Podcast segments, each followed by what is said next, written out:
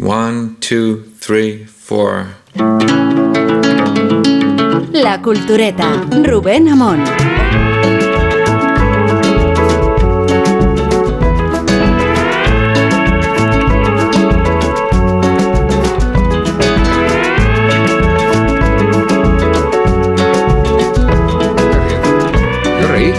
Yo sé que es verdad. Estamos ya en, fire. Sí, no, no, pues venga, Estamos nos reímos de otra cosa. air, que se dice en la Dale, radio. Dale, dale. Este programa cada vez es más... mm, de postulante, nos reímos. ¿no? Claro, eh, siempre decimos si volveremos o no en Navidad, no, en verano, Sí. pero no está claro que volvamos a la vuelta de Navidad, porque también es, es otro periodo de, de catarsis y de crisis. Igual no nos renuevan. ¿no? Fichajes de invierno. Mm, La propia Rosa decía esta mañana Postulantes, ¿no? que si el programa eh, eh, alcanzaba las cotas de enjundia, profundidad y hondura que se habían prometido, ella no tenía nada que hacer aquí. Cuando todos sabemos que siendo la, la tertuliana más versátil es también la más profunda, la más Claro, Sí, lo sabemos. ¿A que sí? Como, como diría Golda Meir, no seas humilde, no eres tan buena. Fíjate que de ¿Ves? la película ¿Lo Golda, ves? que no habéis visto todavía, ¿o sí? No, no, no, no. Es muy gracioso porque he visto una crítica de la vanguardia que decía no, era, no es el momento adecuado para... Ah, no, ahora No, no. ahora no, las películas se hacen, como todo el mundo sabe, las Claro, películas se hacen en los últimos dos meses. Como si fuera un telediario. se hace, Total, ¿no? no, Sí. no, Ellos dijeron, se guerra, venga, hecho- vamos a hacer una película de Golda Va a haber un ataque, vamos a hacer una película y, y la vamos Sí, a compensa, más o compensa. menos cuando... Y no, y no la solo eso. Y bueno, Guillermo Baltares, ¿qué tal? Isabel Vázquez, ¿qué tal? Hola, Rosa del. Monte ya Hola. presentada y Sergio Molino ya presentado. Muy buenas. Sí. No, decía que como si en algún momento no hubieras fuera a estar sereno el conflicto de Oriente Medio. O sea que si Eso tenemos garantías de un lugar donde siempre va a haber problemática, y problemática no frivolizó Guillermo, ¿eh? No. Y por otro lado, cu- ¿por qué mm, hay algún momento malo para recordar a Golda Meir? No sé, no, no Sí. entiendo muy bien. No, pero es increíble que se ya no, es que en estos momentos hacer películas sobre Israel y, y Palestina. Sí, pero es que todo se tiene que que leer en tenía- clave adanista. ¿sabes? Es como O todo nos, presentista. o presentista, o sabes, todo empieza y termina con nosotros y con nuestra experiencia. No sé. Lo que tenía que hacer Filmin o quien fuera es volver a poner la miniserie Una mujer llamada Golda de Ingrid Bergman, que es su último trabajo. Es decir, ella estaba muy enferma de cáncer, de hecho tenía un, brazo gordo, ella la llamaba, lo, lo- lo llamaba el perro grandote. Y, y entonces, eh, aparte de que hizo una voz extraordinaria, es decir, quizás Helen Mirren se parece más, eh, Ingrid Bergman también se parece, pero hizo un trabajo verdaderamente de, de- investigación. Y entonces eh, la voz era muy buena, aunque aquí no la, no, la, no la llegamos a escuchar cuando se puso la miniserie en el 86. Eh, y ella habló mucho co- con gente y habló con la secretaria, por ejemplo. Y entonces la secretaria le contó que Golda Meir no sabía por qué se ponía el sujetador encima de la combinación. Que son palabras todas. eh, Sí. como a- a- y luego, sobre todo, que en los últimos años se hacía la manicura. Y entonces eh, se sorprendía ella tan, tan a sí misma con la manicura que en las mesas de negociación ponía las manos encima de la mesa más allá de lo que sería normal poner las, mesas, las manos en las mesas de negociación. Entonces, esas cosas pequeñas, porque Helen Mirren también ha, ha dicho que cuando le han preguntado qué es lo que más le sorprende, es como cuando a Aretha Franklin le pregunta cuál es su mayor desafío en la vida y dice saber qué voy a hacer de cenar, ¿no? Entonces a Helen Mirren cada y además dice cada noche, noche tras noche. Y entonces a Helen Mirren le preguntan ¿qué le ha sorprendido a usted más de, de, de Golda Meir? Y dice uy, la fascinación que tenía por los aparatos de cocina, dice por cada invento que iba que iban haciéndose, que, que bueno que, que, que va de cosas importantes porque está la guerra del Yom Kippur y todo eso. Pero, pero que también está lo menor en la, en la pero- película. Pero parece que la, que la película es bastante mala. Pero Rosa, lo- en lo menor es cuando se construye el personaje. Claro, si claro. No, no tiene, si no, lo que haces es un libro Pero- de historia donde vas contando el significado histórico y demás y el fondo. Pero lo que cuando quieres construir un personaje necesitas saber esas cosas Pero o no hay las- personaje. yo de las He mejores- crítica y no me. Sí, la, parece- la- Las la mejores cosas- Pues pena. De pues las mejores pena. cosas que tenía la temporada de, de Thatcher de The Crown era verla a ella en su, eh, digamos, en sus quehaceres cotidianos, eh, elaborando las cenas para de los del gabinete, que la quería Sí, cocinar ella, o sea, la sí. veías allí con las perlas y con el traje puesto, diciendo, no, no, esto lo tengo que hacer yo porque tengo que ser una mujer completa. O sea, si quiero trabajar fuera, también tengo en- que, que- que justificar que puedo Múnich. hacerlo dentro. Múnich es un Múnich gran era la muchacha de Era Miranda. Lincoln, la, la Magda de, de, de- de Miranda, De Miranda. efectivamente, sí, sí. Y la que hemos visto es Anatomía de una caída también. Bueno, bueno, bueno, qué peliculón. Película. Adelante, Isabel. Peliculón. De anatomía de una caída. No, es que no que puede ser, yo que no solamente te os deja, digo que llevo, no que deja, llevo. a ver. ¿cuánto, lle- ¿cuánto tiempo llevo dando la tabarra con. eh, bueno, a Willy llevo todo el año diciéndole que vea la batalla de Solferino, no me ha hecho caso, que es una película anterior de, de Justin Triet, de la, Que no de va la de la batalla de directora, Solferino. que va de la, eh, la- la- la- el triunfo de Hollande Sí. y el momento en el que se aglutina un montón de gente Willy la calle. Solferino. Solferino por la calle Solferino. La calle Solferino, que es donde está la sede del PSOE. Estaba, creo que la vendieron. Del- del la Partido vendieron cuando llegó la crisis Como- como el resto del tuvieron- La tuvieron que vender. todo está una, mente. una vaca calle del, del Partido del Socialista, sí, y, y es la historia de una reportera eh, que tiene que cubrir la, la victoria de Holanda. Esto solamente como, como destacado de las, los peliculones que tiene Triet, que animo ahora a partir de Anatomía de una caída, una vez más, a que la gente vea. Es una, todo lo que está en Anatomía de una caída, que evidentemente culmina en una película que es mm, colosal y es, y es grandiosa y que tiene que ver con el tipo de personajes que le interesan, la ambigüedad moral que le interesa, en tiempos en los que tienes que decidir si estás con uno o estás con otro, poder disfrutar de una película en la cual tienes todas las dudas y toda la suspensión eh, de, de- la verdad o de la mentira eh, durante toda la narración, tiene todo que ver con el cine que ella hace. Evidentemente es un homenaje a Preminger, pero la Además descarado, pero de lo que va la película realmente es anatomía de una pareja y Sí, de... y de-. Tú decías eh, total. Preminger, yo he dicho esta mañana Polanski. Total, total, también, ¿eh? Y lo digo por la tensión de las relaciones familiares. Me recordaba a Un Dios salvaje. A un dios salvaje. Y, y me recordaba la tensión de la duda de la película que, que tiene que ver con, con esa cuestión que está gravitando todo el tiempo. Y lo de un dios salvaje está bien traído porque además es una crueldad extrema la que tiene, o sea, es una violencia de esas violencias cotidianas que hablamos a veces. eh, no hace falta irte Sí. a, a ver, a, a- a abrir eh, cuerpos en canal en una, en una batalla. La batalla la tienes de puertas para adentro. Y esto además unido no solamente a lo cotidiano, a la, a la batalla de lo cotidiano, sino a los celos profesionales, que me parece una, una incorporación Exacto. magnífica. A ver, por aclararla, lo que se puede contar de la película es que, es que se puede contar realmente todo. todo porque, la disfrutas igual, ¿eh? No, O sea, no, es un sobre todo porque la película Sí, empieza. sí, no, yo creo que sí, yo creo no, que sí. digo, no voy a contar nada más allá de que eh, es una pareja que vive aislada en Grenoble, en la, cerca de los Alpes, Sí. ¿no? Sí. que tiene un hijo con una discapacidad visual y que el, ma- el padre se des- des- desmorona de, un- de la parte alta de la casa de, Sí. y, y no se sabe. en qué Mientras está haciendo unas obras en la y no casa. se sabe en qué circunstancias ha muerto. Y, y esa es la cuestión. Hay un proceso judicial en Sí, torno a quién eh, es la responsable y, y- y en ese contexto lo que se trazan son las relaciones personales. Que eso es lo importante. Pero incluyo una, eh, que es muy terrorífica, también la del niño. Eh, el, el padre y la madre hacia el niño. El- no, no solo, no en solo cuanto a- el- la... En A cuanto ver, a las es que hay un- es que hay un referencias, elemento- solamente una, una, una, una, una última apunte en cuanto a las referencias y No, no, lo suelto. habla tú, habla tú, Isabel, habla tú. que es que en cuanto a las referencias, hablabas del niño. A, a yo Triet siempre me ha parecido que tiene en sus personajes, en la, en esa, en ese gusto por evitar los juicios morales y por tomar decisiones inconvenientes, que sus personajes sean falibles y que no estar juzgándolos todo el rato ni, ni, ni, ni lanzando moralejas. Siempre me ha parecido que tiene un vínculo y también en el gusto por el diálogo con, con Woody Allen, aunque no lo parezca. Si ves sus- el resto de sus películas, siempre lo ha tenido. Y aquí el personaje del niño me remitía a delitos y faltas. Es la única persona que Sí. ve la verdad, es la única que tiene ojos puros. La verdad no, es intangible, o sea, no, no la vamos a as- a asegurar. Pero la única persona que tiene una, una, una, eh, visión limpia es la persona que se está, o sea, la persona ciega, que es el, eh, también parte del- de la narración de delitos y faltas del personaje de Sam Waterston, el rabino, Es que cura. el rabino pura, puro es es, el verdad. ciego, ¿no? El Sí. niño es el único Mentira, que, sí. que- que- que tiene, digamos, cierta certeza, cierta brújula moral. El resto puede ser cualquier cosa. Hay, bueno, yo, yo creo que sí, Afinado, que, es, que es más, o sea, no, hay, hay más brújulas morales aparte de la, de la del niño, porque en realidad cada, cada personaje tiene sus razones. Sí, sí, pero que es cada- ambiguo, pero es deliberadamente ambiguo. Y a mí es me deliberadamente eso, ambiguo ¿eh? porque no toma partido la película, ¿no? Y- Claro. y hay a pesar de que tiene una protagonista muy clara, que es el, el, personaje de, de, Sandra Hüller, la protagonista, la, la- en fin, la,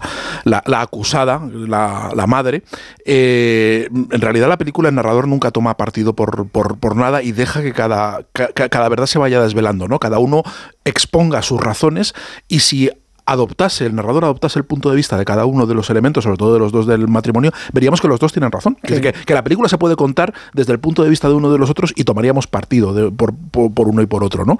Pero en un momento dado entiendes al- las razones del marido, entiendes su frustración, su envidia, sus celos, entiendes eh, también cómo se siente agredida y, y- y empequeñecida y, maltratada también la, la- la propia madre y entiendes también al niño, ¿no? El niño, el niño también es parte, el niño no es algo, no, no es alguien esencial, no, no es, no es alguien imparcial, el niño, el niño también Tiene es su parte y tiene- ese y- juego tiene y, y- y tiene un dibujo muy claro, como bien decías, de, de todo eso. Y aquí hay un elemento también eh, importante y es que eh, son escritores, o al menos una de ellas es escritor, es- una es escritora otro quiere y el serlo, otro quiere claro. serlo. Y ahí está la clave del conflicto, que al Claro. final la película es como una, una de las posibles interpretaciones o sinopsis que podríamos hacer de la película es cómo sería la vida de una escritora casada con su hater, casada, casada con, con- con el, con el escritor que intentó ser como ella y no lo consiguió y entonces vive y cómo sería. Y evidentemente pues la, la película no en ese sentido no es bonita. Desde luego, no es una- una historia de amor. No, La película no es- tiene eh, eh, la parte del juicio, que ahí me parece la más sólida de, de toda la película. Es verdad que en el juicio se está contando el pasado también, eh, pero también creo que es una película que da mucho a la charlatanería. Eh, qui- quiero decir que la película es Sota, Caballo y Rey, que es la historia de un matrimonio y que cuando no se ha contado la historia de un matrimonio en una película. En películas antiguas, desde dos en la carretera a películas... Esta es la sección de Rosa Belmonte. Esto, Esto ya, lo ya lo sabíamos. sabíamos de antes. ¡Oh! A mí sí me parece un, un punto Pero de que vista no me parece que, que haya cosas nuevas, simplemente que Bueno, hay la forma de contarlo y la forma de la- mirar. Y el tipo de protagonista sí lo es. Porque la parte de la víctima no es víctima, es que ella, No eso es lo novedoso, es que ella no es, o sea, se No, siente es, que víctima, eso, pero no. es que eso lo ha estado contando Justin Triet todo el rato, Claro. que si no eres una buena víctima, la sociedad no te, no te, no te trata bien, aunque en ¿De este caso... suena? ¿De qué me suena? Aunque en este caso la víctima sea, sea la, la, la inicialmente acusada, ¿no? La, la que, la que está sosteniendo en el juicio la, la acusación, pero vamos a ver que esto está lleno de, de prejuicios sociales, de doble rasero, de códigos morales, de, de cómo debe ser una, una mujer, cómo debe llevar la maternidad, cómo debe llevar su matrimonio, cómo debe comportarse Y luego- sexualmente. y la Es que esto no es nuevo. Y la mediatización, ¿no? Me refiero Sí. a que la, Sí. la repercusión mediática de un ah, ah, caso Eso es muy interesante. termina influyendo decisivamente en cómo Claro, se resuelve, ¿no? hay, un, hay una escena que a mí me, me parece fascinante y es cuando eh, ella está en un hotel, en una cama, viendo la televisión, cómo hablan de Sí. ella. O sea, sin, sin mover su cara un momento, es decir, ni indignándose ni nada. O sea, de- de- que eso lo vemos habitualmente, gente hablando de gente en la televisión y, y estamos viendo ahí desde su perspectiva cómo están diciendo cosas y eh, esa parte de mezclar, que también lo hace el fiscal malísimo y pelón, o sea, o sea, es- Sí. es, un fiscal clásico de Es una un- película, es el malo, fiscal ¿no? skinhead, es un fiscal es un fiscal que te cae mal, ¿no? Eh, eh, eh, ¿cómo, cómo, cómo se proponen mezclar la, la realidad con la ficción, es decir, la realidad de, de- de lo que sea que haya pasado con la ficción de lo que uno escribe en las novelas?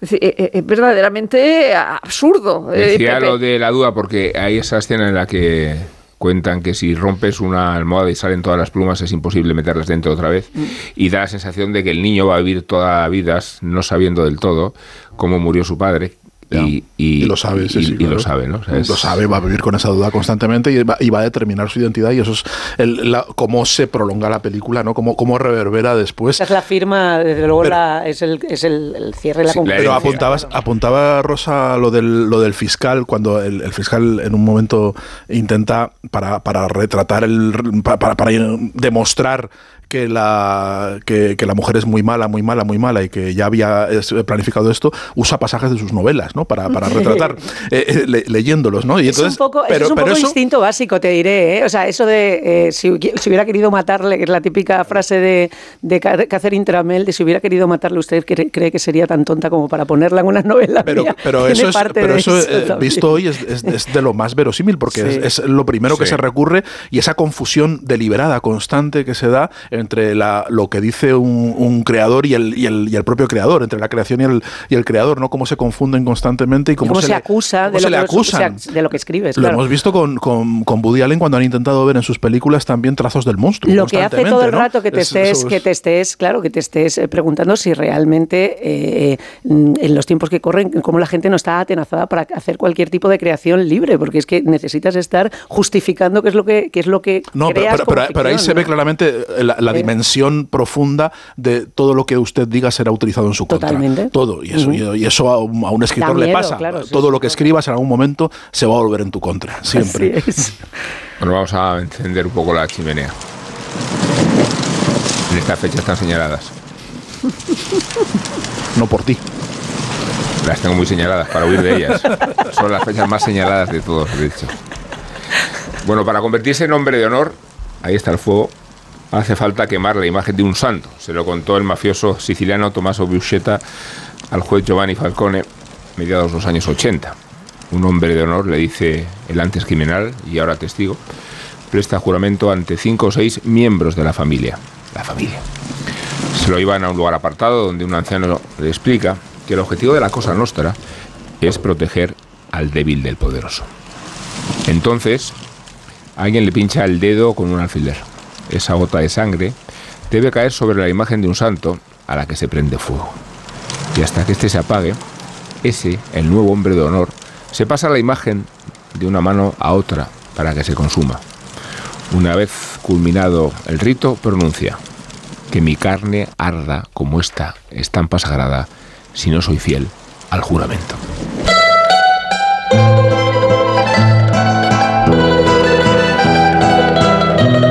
Solo entonces el nuevo es presentado al cabeza de familia, porque en la Cosa Nostra existe otra regla. Un hombre de honor solo puede hablar con otro hombre de honor por la mediación de un tercero que ambos conozcan.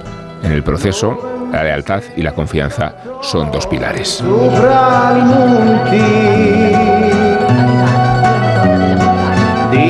El testimonio de este mafioso siciliano era esclarecedor para Giovanni Falcone.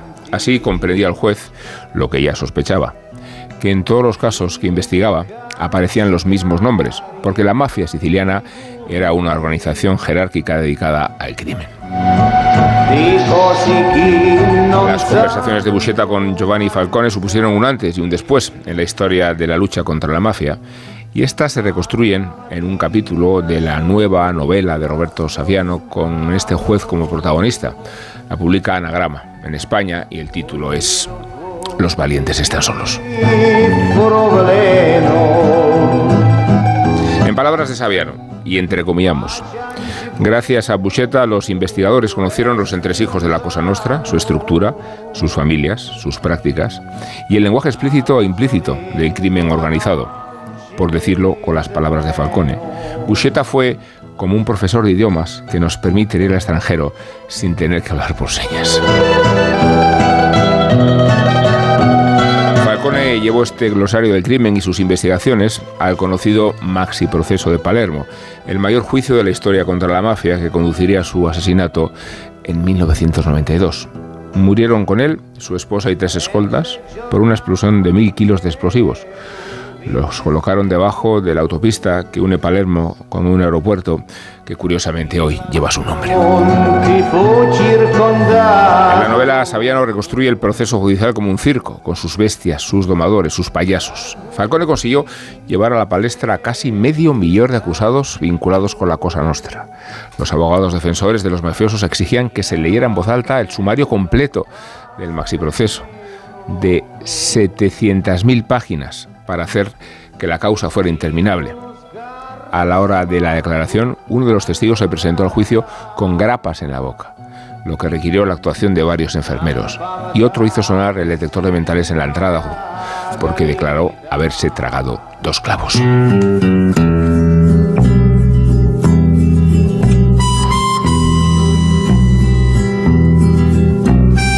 Falcone y el llamado Pool Antimafia de Palermo, el grupo de jueces que lideraron esta guerra, se reunían todas las semanas por orden del magistrado Rocco Chinichi. La razón no era solo intercambiar sus hallazgos para esclarecerlos, sino intercambiarlos para conservarlos por si alguno de ellos era asesinado. El maxi proceso terminó con una sentencia de más de 2.000 años de cárcel repartidos entre los acusados, además de la cadena perpetua para los líderes de la mafia, entre ellos el jefe de los jefes, el capo di capi, Salvatore Rina, quien ordenó después el asesinato de Falcone. Sabiano se sirve de los mecanismos de la ficción para construir un Falcone novelesco pero riguroso. Al comenzar, el relato advierte, y entrecomillamos, todos los personajes existieron, todos los hechos ocurrieron, todo es real. El escritor confeccionó su novela bajo la protección policial en la que vive desde 2006, cuando desnudó a la camorra napolitana en su primer libro, Gomorra. Se describe como un mártir, sin muerte desde entonces, y en numerosas entrevistas opina que dar su vida por aquello nunca mereció la pena. La mujer de Cesare Terranova, otro juez siciliano asesinado antes que Falcone, le hizo la misma pregunta a su marido. ¿Merece la pena? Los tribunales ignoraron sus causas contra la banda de Corleone y a Salvatore Rina, solo lo condenaron por robar un carnet de conducir. Antes de ser asesinado, Terranova respondía a su mujer cuando llegó a casa. Les he hecho una foto. No irán a la cárcel, pero les he hecho una foto. Antes no tenían cara. Ahora hay una foto de grupo. Alguien la usará algún día.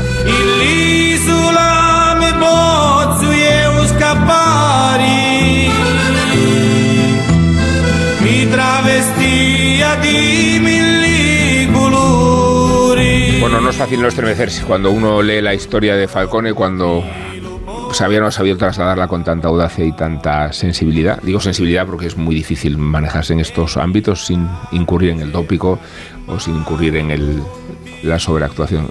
Sergio, tú tienes el libro leído, subrayado. Apasionadamente, además. Triturado. ¿no? Sí, sí, sí, triturado. Ha sido una, estos días una lectura bastante absorbente.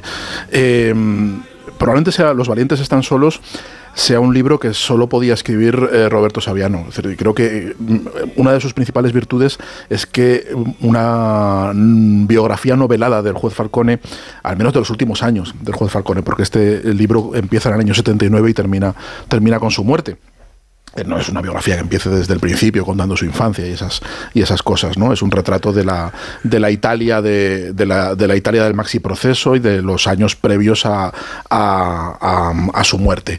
Eh, esto podría haberlo escrito otro autor, pero solo Roberto Saviano puede escribir este libro en el cual eh, se confirma una de mis tesis siempre mm, más recurrentes junto con la de todo es ficción y todas estas cosas, que aquí también lo aplicaría, Sí, todo es acabo- ficción. acabo de aquí también Aquí dice el todo es real. cuando se dice todo es real, se dice todo, todo es ficción, ficción. también, evidentemente. Y luego hay una nota al final en la que dice que, bueno, que para construir la intimidad de, de, de Falcone y de, y de Francesca, de, de su mujer del matrimonio, que fueron muy celosos y que apenas contaron nada de, de cómo era eh, su, su intimidad, pues se ha basado en indicios y ha imaginado mucho sobre, sobre cómo era eso. Y buena parte del libro es esa intimidad. Eh, o buena parte del libro ocurre dentro de, lo que llamaríamos el fuero interno de, de, mm, de- del juez Falcone. Eh, y eso solo lo puede hacer proyectando, con un ejercicio de proyección. En realidad, Roberto Saviano, eh, cuando hace biografía, hace autobiografía. Realmente está proyectando y está. Por eso este libro solo lo puede escribir él, porque está contando eh, su propio miedo. Hay un, hay un montón de, de excursos, de reflexiones, de meditaciones sobre qué, qué es el miedo y la soledad, ¿no? Y que, que ocurre- re- recurre al, al- al título Los valientes los valientes están solos. Hay um, hacia el final, dice por ejemplo, una de las muchas, una de las muchas eh, impresiones eh, de pensamiento poético que hay en el libro. Dice, habla sobre el miedo. Dice, pero no es avaricioso el miedo. Sabe lo que hace. Sabe cómo derrotar a adversarios más fuertes que él. Se deja intimidar por grandes despliegues de fuerza. Espera a que el enemigo, ufano y triunfante, baje la guardia y entonces lo golpea en las piernas. El miedo hace eso cuando se ve derrotado. Se finge muerto. Se queda tendido en el suelo como un cadáver. Y en medio de la alegría y la celebración de su muerte, de pronto saca con sigilo su pequeña y afilada cuchilla y ¡zas! corta el tendón de Aquiles.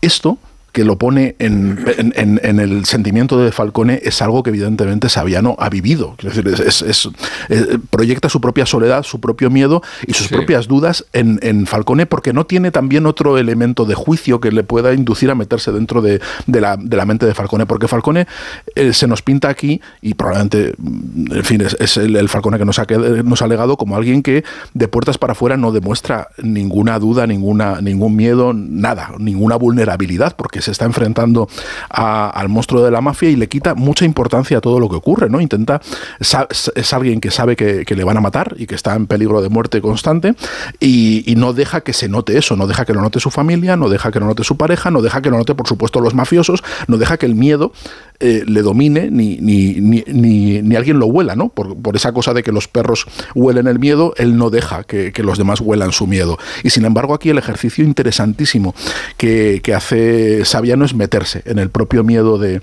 de Falcone. Y a mí es lo que más me ha interesado la novela. Tú has empezado contando cómo es el rito de los, de los hombres de honor.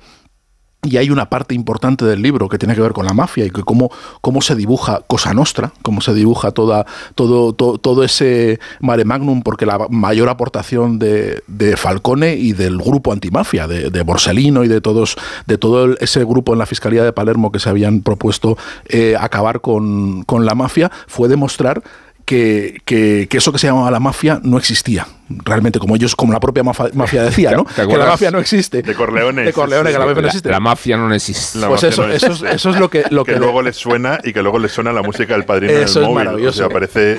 Pero, pero eso es lo que demuestra Falcone, que, la, que, la, que la mafia no existe, que lo que existe es Cosa Nostra, que Cosa Nostra es algo muy estructurado, Sí. muy eh, mucho más sólido Bueno, y mucho más Italia- unitario, ¿no? en Italia pero, pero, pero hasta mafias. entonces se trataba como grupos, eh, Sí. como, como- casi como delincuencia, Delincuencia, común, ¿no? sí. Y dice, dice, eso es inefectivo. Hasta que no comprendamos cómo es la estructura de la mafia, no vamos a ser eficaces atajando. Solo una, y eso, una- una- un pequeño inciso respecto a cómo es asesinado Falcone. Eh, eh, el aeropuerto se llama eh, Falcone y Borsellino. Falcone y Sí, Borsellino, sí, Borsellino. Por los Le dos. matan y de si, vas en el camino de Palermo- del aeropuerto de Palermo, te encuentras de repente en el, en el quitamiedos eh, pintado en rojo, el lugar donde se sí, produjo. lugar donde que es se como lo pintaron ellos. Sí, y entonces quiero decir que para colocar el explosivo en la autopista, la autopista se tuvo que cortar, se tuvo que interrumpir el tráfico de los coches y eso significaba que para matar a Falcone tenía que intervenir toda la sociedad civil. que- La, la explosión, la policía, solo- solo, eh, los operarios. Bueno, de hecho, Solo un no- apunte con no- eso. no- la, la- no- la- la- nunca la se explosión, la explosión la registran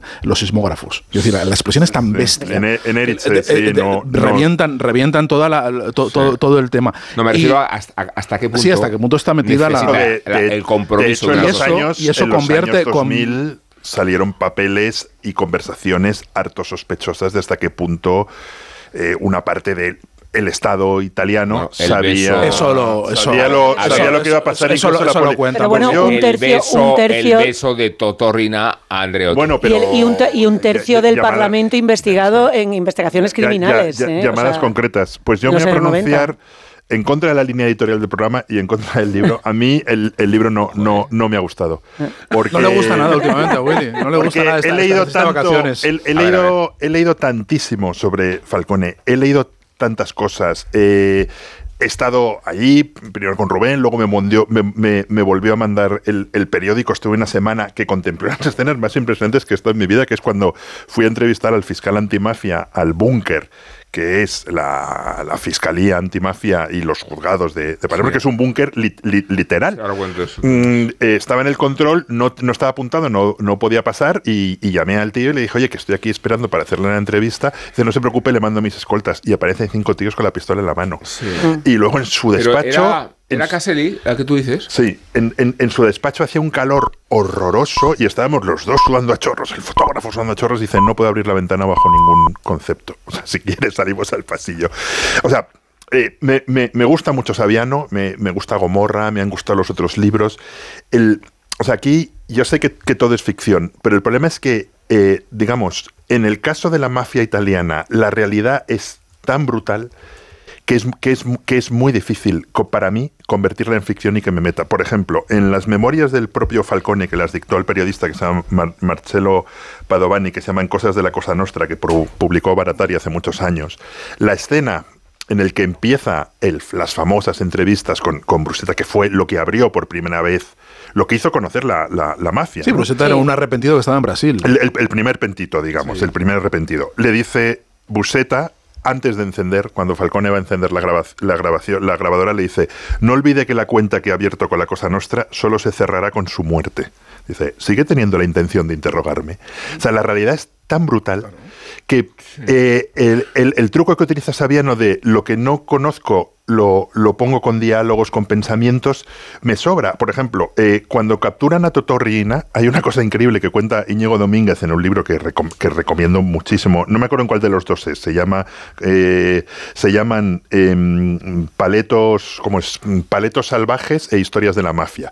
Cuenta que cuando hablamos de él que, aquí. que- sí, que Sí, cuando capturan a, a Totorriina, la poli misteriosamente tarda un mes en ir a su casa. Un mes. Entonces, cuando Un llega tío la que vivía poli. en Palermo con sus hijos y con su pero, mujer, O sea, el registro. O sea, ¿eh? no es que tarden unas horas en hacer registros, que tardan un mes. Y cuando viene, conta Íñigo que han pintado hasta las paredes y que naturalmente las toneladas de papeles que tenía ahí, que seguramente incriminarían a una parte enorme de la. de, de, bueno, pues de la policía, de no sé qué, todo desaparece.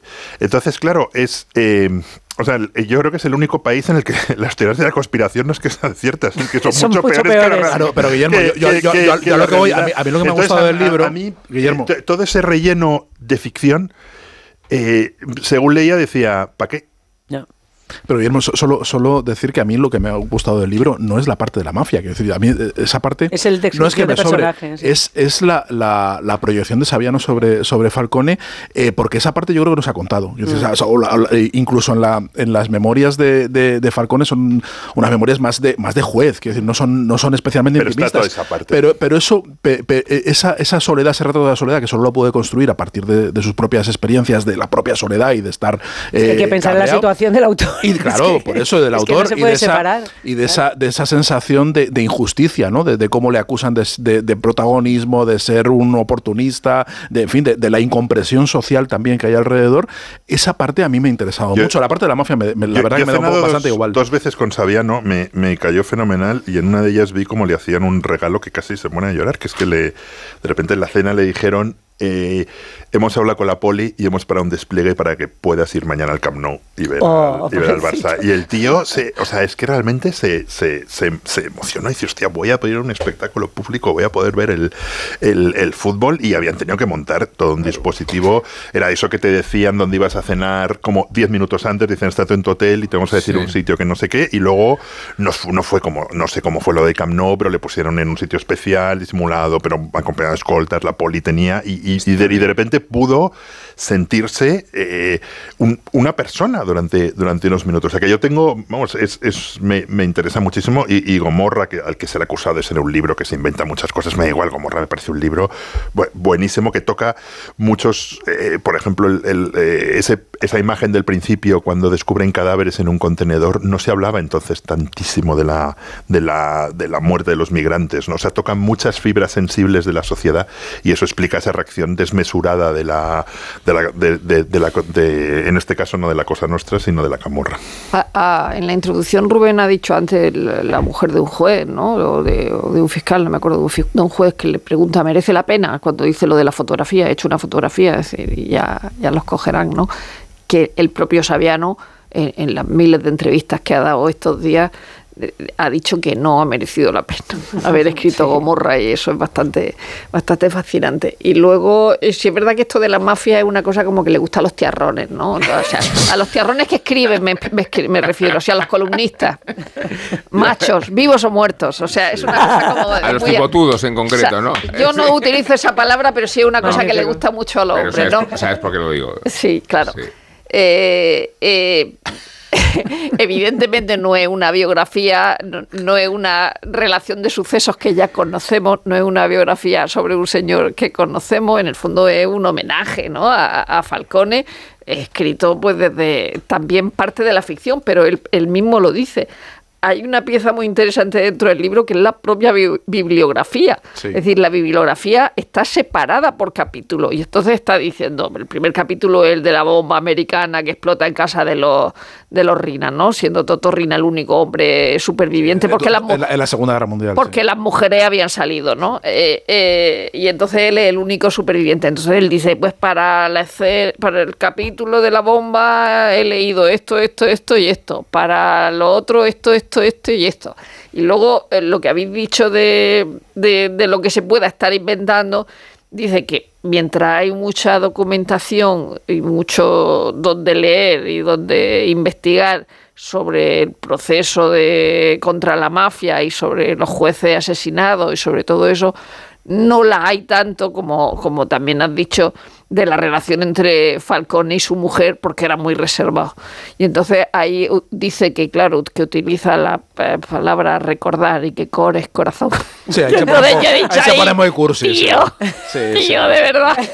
No sé, y luego, y luego eh, es que decir que Sabiano está bien y tal, pero también parece como eso que se decía de Martín Amis, ¿no? De, de que cada vez que escribe parece que ha sacado las tablas de la ley. Bueno, también Bueno, es verdad que, sí, que hay es- que tener... No, pero es un acontecimiento cada vez Sí. que eso no saca un libro. Exactamente. Me- pero me parece que a pocos autores les Pero pasa. Y, y- y lo- y los comentarios que hacían sobre Martín Emis eran pura envidia, sencillamente. bueno, y que, y que tampoco, y que eh, decía antes Sergio, pero es que no se puede, no lo podemos separar. O sea, que es una persona que vive recluida en una situación que a la hora de buscar eh, inspiración, o documentación o, o- o simplemente las ganas de sentarte a No, escribir que- es y que no ha encontrado la forma de contarlo en primera persona y lo cuenta a través del juez Eso es. Falcone. Y, la- y el- y es, eh, siendo el juez Falcone, además, como es el, el héroe, o sea, un héroe trágico por, por definición. O sea, además, en, eh, te pones a pensar, hablabais del, del nivel, de, el nivel de corrupción, eso sobre todo.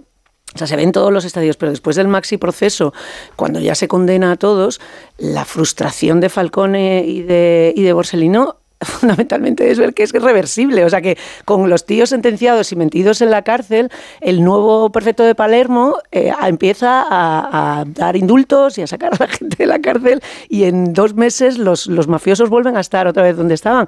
Y es en ese, en ese impasse cuando, cuando Falcone se quiere ir, y se- vamos, no se quiere ir, pero determina que se va a ir y se va a Roma durante un tiempo y a Falcone lo, lo, lo, lo matan, no hay que, no hay que olvidar cuando ya se había ido, o sea, cuando en un momento determinado le vuelven a llamar y en un arrebato de responsabilidad último Sí. decide que va a volver a echarle una mano a su, a su amigo que, que- que se ha quedado allí a Borsellino y van a ir cayendo exactamente igual que han caído todos. Y si tú ves la relación de, de jueces, que siempre decimos los jueces asesinados, pero es que ves la relación de jueces en, en 10, 15 años y es que es... Y gobernadores de Y los, y los Bueno, a ver, políticos, yo- y el nivel de el- políticos, y el nivel de... de- Pero la mujer es la única magistrada a la que han matado en Italia. Sí, Sí. por, por, por poderes, te matan por al- poderes. Al, también. sucesor que era Giancarlo Caselli, eh, Sí. en el mismo búnker en el que estuvo Guillermo, que entre las peculiaridades de, de la escolta de Caselli estaba que los escoltas los tenías que escoger él personalmente Claro. y que no podían estar casados ni tener Sí, hijos. sí, sí, sí, sí.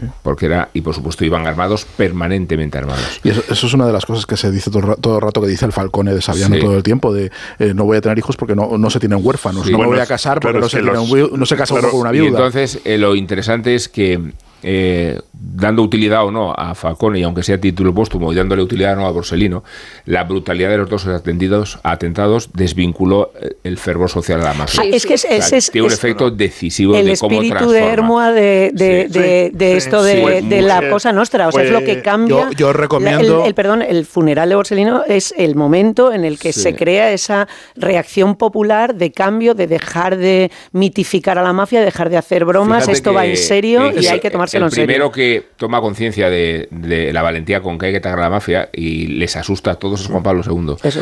Hay un discurso en, los- en el Valle de los Templos de Agrigento donde ataca directamente a la mafia. Digo por la repercusión religiosa. Sí. Y tiene gracia también que Falcone sea una especie de santo, ¿no? En, en la iconografía de los... No, una especie- También no, hay que, también bueno. hay que, también Pero hay- lo que cambia, lo que, cam- lo que cambia aquí, esto es muy interesante lo que eh, dice Rubén, porque yo, yo recomiendo a todo el que vaya a Palermo que, a que vaya a la, a la iglesia de los dominicos, que está en el centro, que es el panteón nacional de los grandes hombres de Sicilia desde el siglo XIX, y ahí está enterrado, eh, enterrado Falcone. El resto de tumbas de prohombres eh, sicilianos eh, se, se hunden en el polvo, y la suya siempre tiene flores, siempre tiene gente, es- está llena de notitas, hay un fervor eh, religioso realmente del pueblo eh, del pueblo siciliano hacia Falcone como un como un santo la misma noche del atentado se monta una vigilia en la puerta de su casa y desde entonces se ha convertido en un santo y lo que intenta hacer Saviano aquí y probablemente no lo conseguirá es cambiar el estatus de santo por el de por el de héroe por el de héroe porque Hmm. héroe el, el- héroe real, trágico sí, es que- que, sabe que, que la característica del héroe trágico es que sabe que su desde el principio que va a morir efectivamente. y A aún eso- así hace lo que hace A eso me refería con el tema de la vuelta. Me parece que narrativamente es súper poderoso. Dentro de que todo es ficción y que todo es verdad,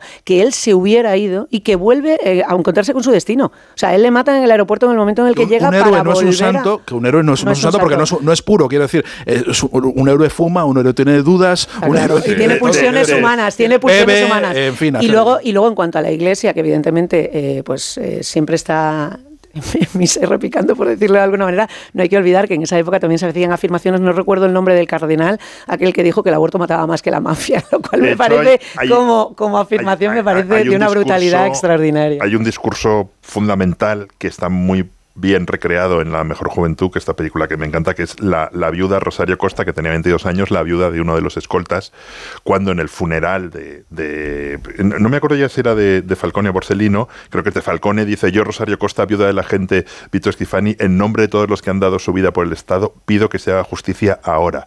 Quiero decirles a los hombres de la mafia, porque los hay aquí dentro que no son cristianos, que ahí enlaza con lo que decía Rubén de- de, Juan Pablo II. Sabed que para vosotros también existe la posibilidad de perdón.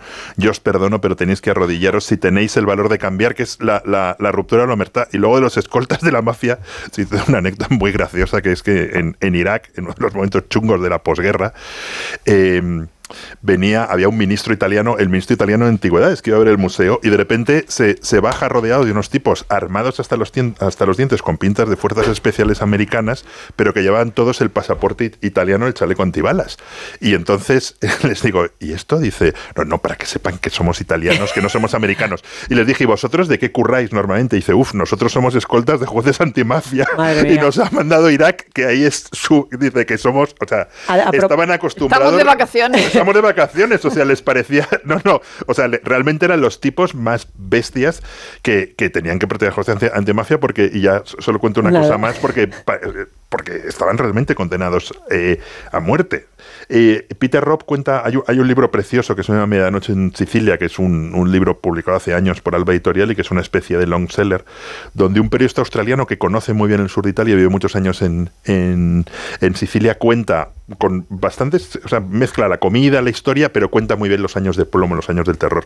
Y dice una cosa muy impresionante que un periodista siciliano le dijo una vez que sobrevivir, que en la época dura, sobrevivir te hacía sospechoso. Decía, Claro. si, si había un fiscal al que, contra el que no habían atentado y no habían matado, está dentro. dirían, tendría connivencias con la, Claro. con la mafia, que era una cosa ho- horrible, porque mucha de esa gente simplemente había tenido suerte de sobrevivir, o sus escoltas eran lo bastante buenos, pero ya el so- o sea, había tantos muertos y una violencia tal, y yo creo que Falcone y Borsellino fue como su Miguel Ángel Blanco, fue, fue un momento en que la sociedad en su conjunto dijo, basta Efectivamente, ya, yo la- una se cosa con respecto la- a, a- la- al- la al- omertá". Hablabas de, de la mejor juventud, uno de los jueces que mataron, que fue de la Chiesa, que fue uno de los que más actividad tuvo contra los Brigadas Rojas, y aparte de lo del perdón, Aparece al principio del eh, libro. sí, a, propósito de lo del perdón, el perdón es fundamental y esa idea de, de la religión y de, y de intentar conmover al, no conmover, sino meter el, el miedo de Dios en el cuerpo a los mafiosos funciona y funciona desde la, la propia, el propio planteamiento judicial de Falcone,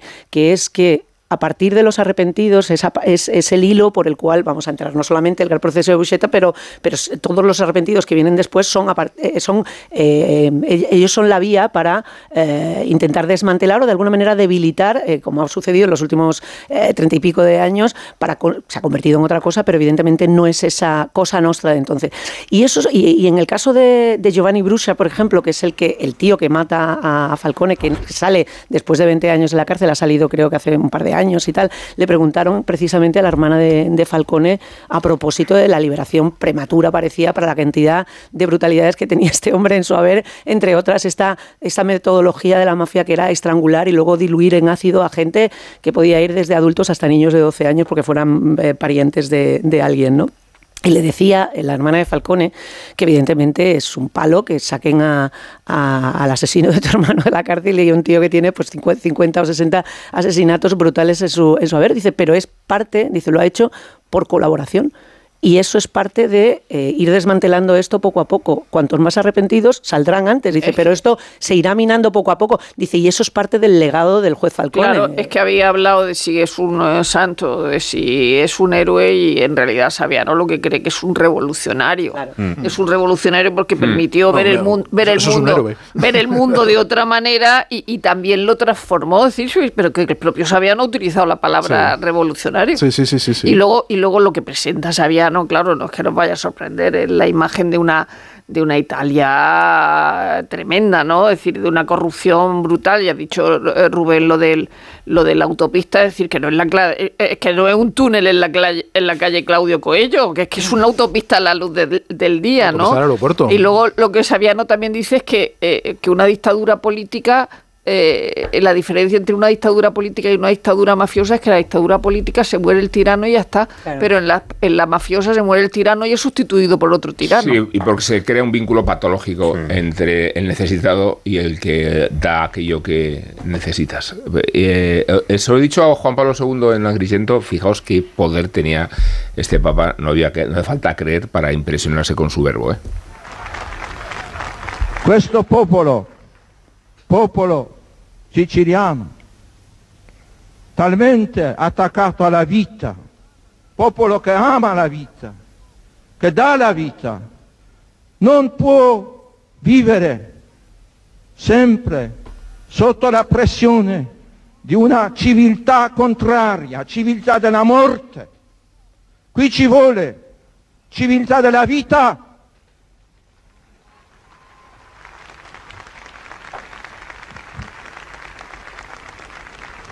Digo que eran en- el Valle de los Templos Nel con nome di questo decenas Cristo de miles de personas. crocifisso e risorto, di questo Cristo che è vita, via, verità e vita.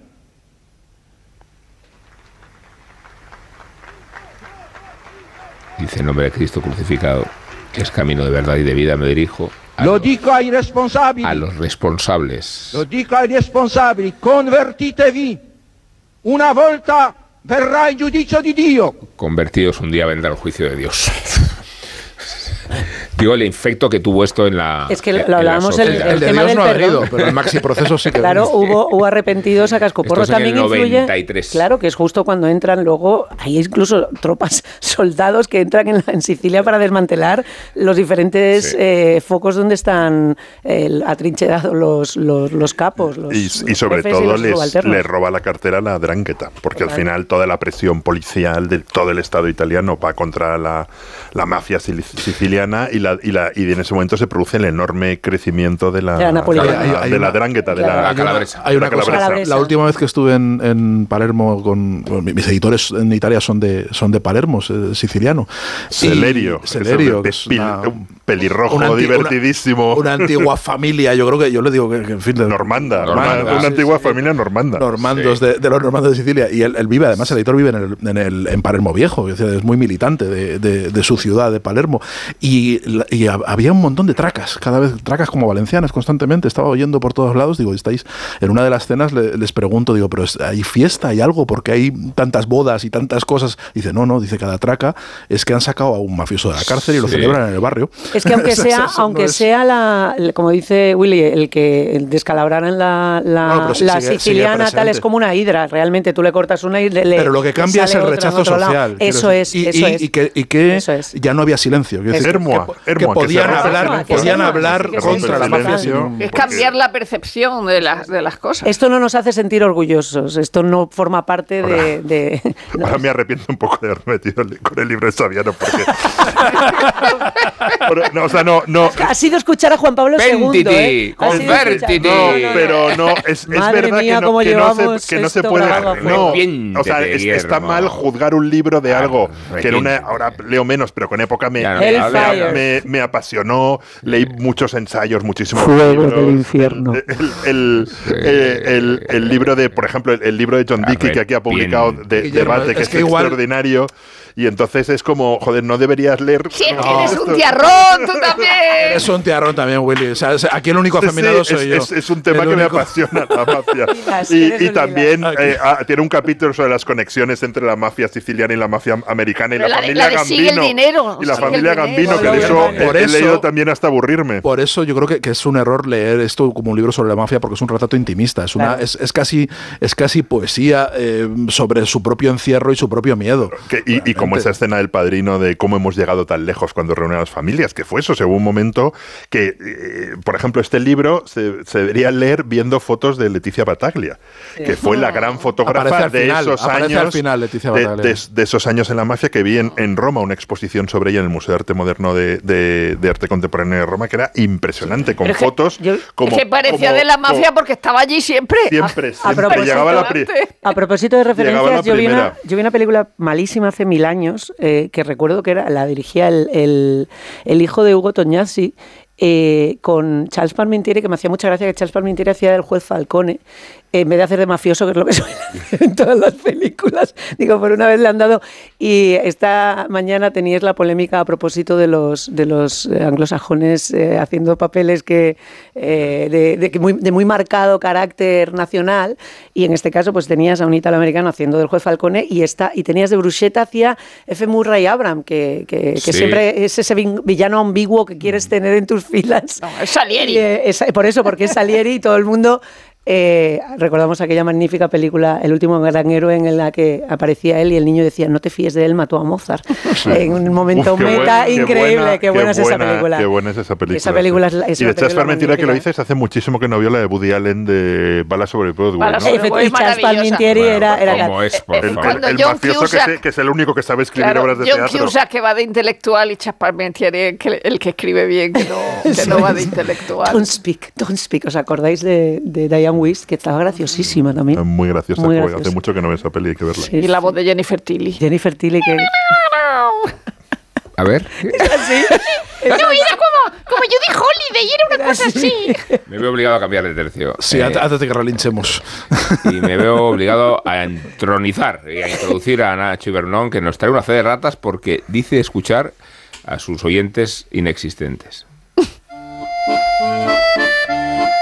La vida es chupi gominolas. Te puedes poner orejeras y una camiseta térmica y subir paseando hasta Montmartre con la imaginación. Cada vez que un pintor de la plaza se resfría, espectora más belleza si cabe la Basílica del Sacré-Cœur, Mon Dieu, qué absoluta obra de arte tan blanca y estilizada. aunque en la escalinata que la prologa hay unas pedazo de ratas que lo flipas. Hablando de ratas, Fe de ratas. ¡ay! Me ha mordido. El otro día recibí innumerables quejas de los oyentes. Mi error fue imperdonable, la verdad. En mi completísima crítica ciega sobre la última peli de Nicolas Cage, me olvidé de mencionar Con Air cuando repasé las doctas obras de Nick. Dios, qué frikis sois los culturetas. Es que me parto la caja, hombre. Es imposible no quereros. Justo antes de mi desliz, el prócer Amón se atrevió a decir en las ondas que a su juicio era incomparable la obra de Mahler con la de Shakira. Hombre, por supuesto, Amón. Tenga en cuenta, licenciado, que solo en su último trabajo, La Astra de Barranquilla nos ha dejado ya Te felicito, felicito que bien actúa. Copa Vacía, Monotonía No fue culpa tuya ni tampoco mía. Fue culpa de la monotonía. y TQG. Bebé, ¿qué fue? Pues que muy tragadito. Repito. Obras maestras. Y yo me pregunto, ¿acaso Gustav Mahler sabría arrancarle siquiera algo de emoción al Casio Ramplón de Bizarrap? Yo creo que no. Veamos. Radio experimental. Adelante.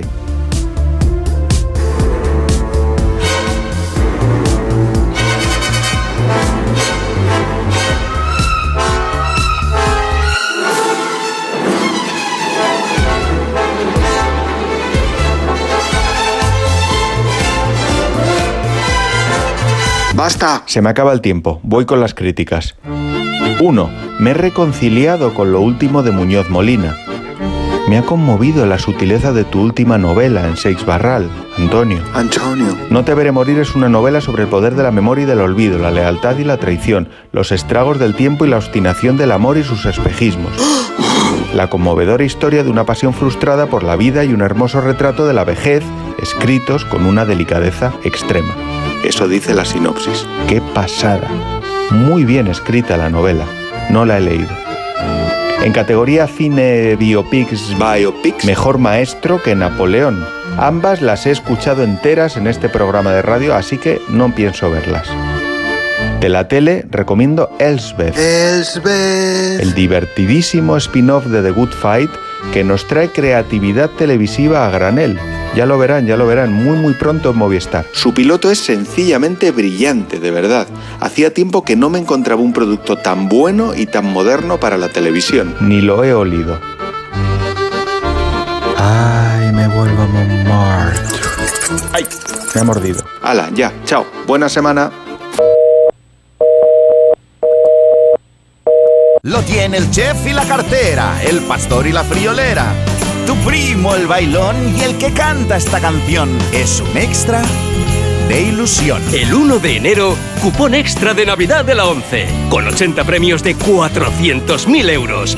Por solo 10 euros, cupón extra de Navidad de la 11. En Navidad, todos tenemos un extra de ilusión. ¿Lo tienes tú? A todos los que jugáis a la 11, bien jugado. Juega responsablemente y solo si eres mayor de edad. En Alquiler Seguro sabemos que cada cliente es único. Por eso estamos orgullosos de ser la primera empresa del sector en recibir la certificación AENOR de compromiso con las personas mayores. Horario preferente, más de 50 oficinas a tu disposición, gestores especializados y mucho más para que la edad no sea un obstáculo en tu alquiler. Alquiler Seguro, la revolución del alquiler.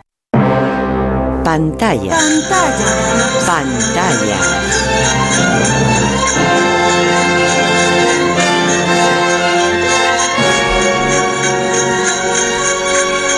Revista de cine.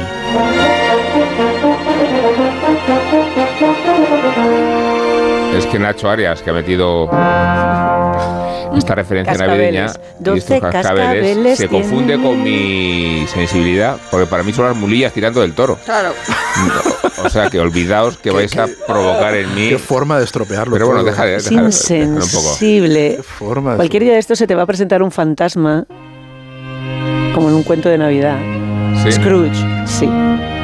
Bueno, tuvo que pasar medio siglo, escribe Helios Mendieta en Letras Libres, Letras Libres, para que Jorge Semprún, el deportado número 44.904, retornase de Buchenwald tras la liberación del lager en abril del 45. Fue a inicios de los 90 y el viaje órfico supuso el punto de partida para la publicación en 1994 de La escritura o la vida. Y más tiempo transcurrió aún para que aceptase llevar al séptimo arte su experiencia en el campo de Weimar, ya que creía que el medio cinematográfico podía anteponer sus intereses comerciales y su lenguaje más sencillo a la plasmación de un tema que siempre prefirió tratar desde lo literario. En 2010, el año previo a su fallecimiento, se estrenó una película en formato de telefilm en la que él había participado como guionista, eh, donde trataba el asunto de la deportación. Semprún confió en el director Frank Aprederis, con el que ya había colaborado para que dirigiese un trabajo audiovisual. Me estoy quedando sin voz. Centrado en las jornadas en que Buchenwald fue liberado y su retorno a París, la ciudad en la que se instaló. Se tituló Tiempo de Silencio, nada a ver que ver con la novela de Martín Santos, y guarda muchos puntos en común con la escritura a la oída. Por fin, a sus 87 años, se atrevió a reflexionar en la pantalla sobre su experiencia, pues a finales de los 60 rechazó participar en la relectura que el director Jean Prat hizo del largo viaje, su debut en la literatura, que se llevó el premio Formentor en 1963.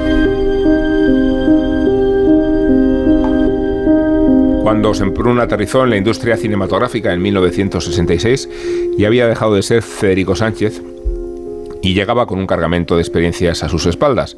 Como en su literatura, sus vivencias se convirtieron en el material narrativo privilegiado para sus guiones. Es algo que se ve en el primero que escribió, La guerra terminado, dirigido por Alain René, considerado el cineasta de la memoria. El protagonista, Diego Mora, interpretado por el habitual alter ego sempruniano en el celuloide, su amigo íntimo Yves Montand, es un veterano militante clandestino que cuestiona los planteamientos y estrategias que los dirigentes del partido acometen para acabar con el franquismo. Ivry, Porte de Lilas, Siroute, Quatre Chemins, Aubervilliers, La Poterne de Peuplier, Victor Hugo, Jaurès, Paul Vaillant Couturier. Tu connais cette banlieue, les yeux fermés. Tu arrives de ton pays, tu retrouves ce paysage de l'exil, À chacun de tes retours. El director estaba mucho más interesado en retratar la psique y movimientos del exiliado antifranquista que en las disputas que el protagonista pudiese tener con la cúpula. Y en este film, pese a haber transcurrido más de un año desde que Semprún fue expulsado del Partido Comunista en Praga, no se ve todavía un inequívoco ajuste de cuentas de Semprún con los mandamases del partido, como sí ocurre en la autobiografía de Federico Sánchez, sino que se expresa claramente la distinta postura con la que apostaron Semprún y su compañero Fernando Claudín y que les costó la expulsión.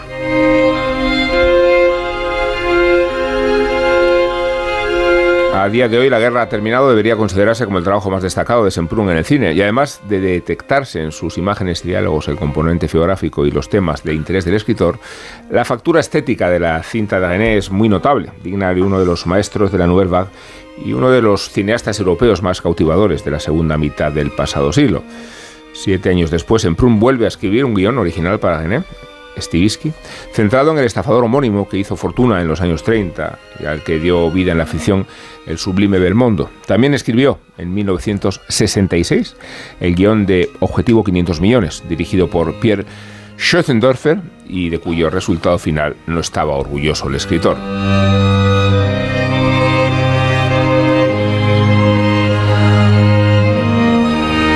Pero el director más vinculado a la memoria cinematográfica de Semprún es Costa Gabras y en sus guiones originales se descubre ya la importancia que el madrileño concede a la cuestión del compromiso, muchas veces asociado a su propia personalidad. En los guiones adaptados para el cineasta griego queda claro que el tándem entiende el cine de un modo casi militante, en pos de darle un sentido social a las imágenes y a las historias narradas y así conseguir un mayor compromiso activo del espectador. Esto provoca que la factura estética pueda quedar en un segundo plano respecto al argumento que se expone. No obstante, Z 1969, la primera colaboración entre ambos, es una película extraordinaria, centrada en el caso Lambrakis, un pacifista y político griego asesinado por las fuerzas parapoliciales del Estado.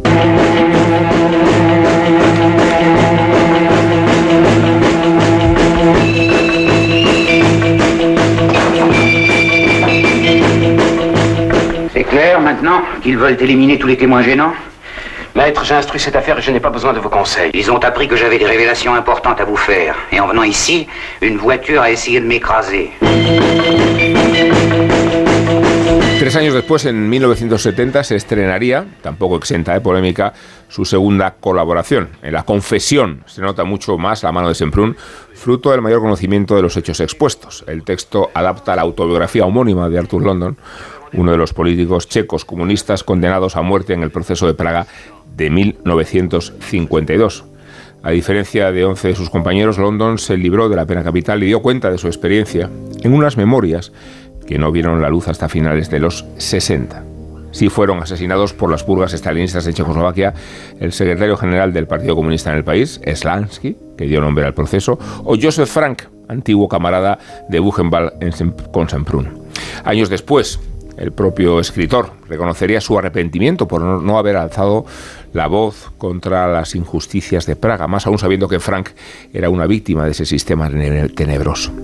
En 1952, Semprún vivía inmerso en una guerra ceguera voluntaria que calificó como la estalinización ideológica y prefirió quedarse con la mentira dentro del partido que con la verdad fuera. La confesión tiene, por lo tanto, mucho de redención y es una denuncia inequívoca del comunismo estalinista. Diez años después, en aquel domingo, Semprún sería aún más tajante. Dice, Stalin había sido él solo como un inmenso campo de concentración, como una cámara de gas ideológica, como un horno crematorio del pensamiento correcto.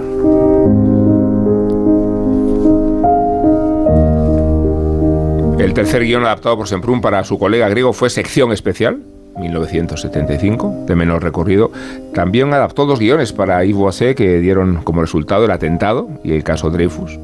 El antisemitismo de su país de acogida y del viejo continente fue para Semprún un tema de reflexión importante en sus últimos años. Además participó como guionista en otros trabajos, junto a Rafael Azcona y Eduardo Chamarro, escribieron las entregas de la serie Los desastres de la guerra, dirigida para televisión por Mario Camus, y colaboró con realizadores como Pierre Granier o como Joseph Losey.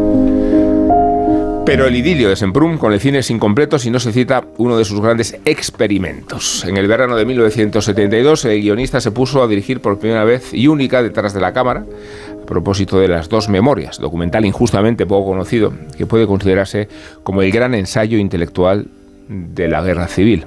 Posee menos interés estético y formal, pero es muy potente desde el punto de vista histórico, ya que el inesperado director pone el foco en la confrontación entre las fuerzas que formaban el Frente Popular y que se defendían de la insurrección de los sublevados, entre los comunistas por una parte, bajo el paraguas de Stalin y con el manejo armamentístico, y en el otro, los sindicalistas y miembros del PUM, guerra o revolución.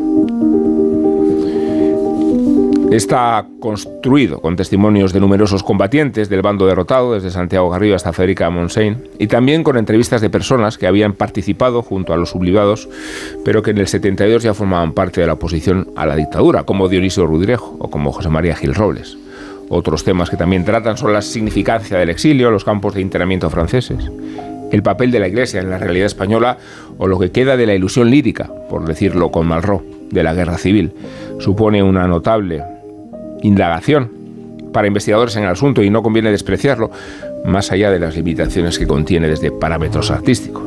Como hiciera con la literatura o el teatro, Semprún supo sacar partido del nuevo lenguaje pese a acercarse con preocupación al retrato en imágenes de ciertas temáticas. No fue director distinguido, pero sí un guionista destacable que introdujo el bisturí en algunas de las temáticas candentes del siglo XX y que supo hacer dialogar su propio yo con la historia colectiva en sus escritos para el séptimo arte, concluye Helios Medieta.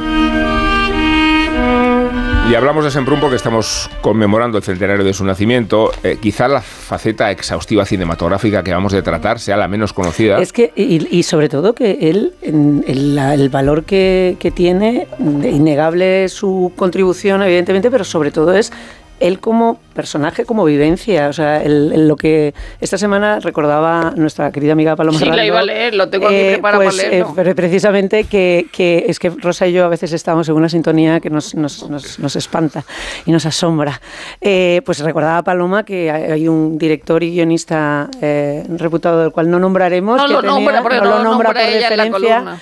Pero Pero, que es importante. Es muy no es importante eh, imaginaros Phil de Blanc como te dé la gana que realmente con un proyecto escrito y desarrollado sobre la vida de Semprún en una televisión además en una, en una Una plataforma televisión importante. en una, re- en una- en- importante Joder, que además se entiende que debería que estar debería haciendo este tipo Pero, pues, bueno, de eh, proyectos Alguien, al- alguien ha matado a buen a entendedor, a buen entendedor. Dice que quién, a quién le puede interesar la vida de Semprún.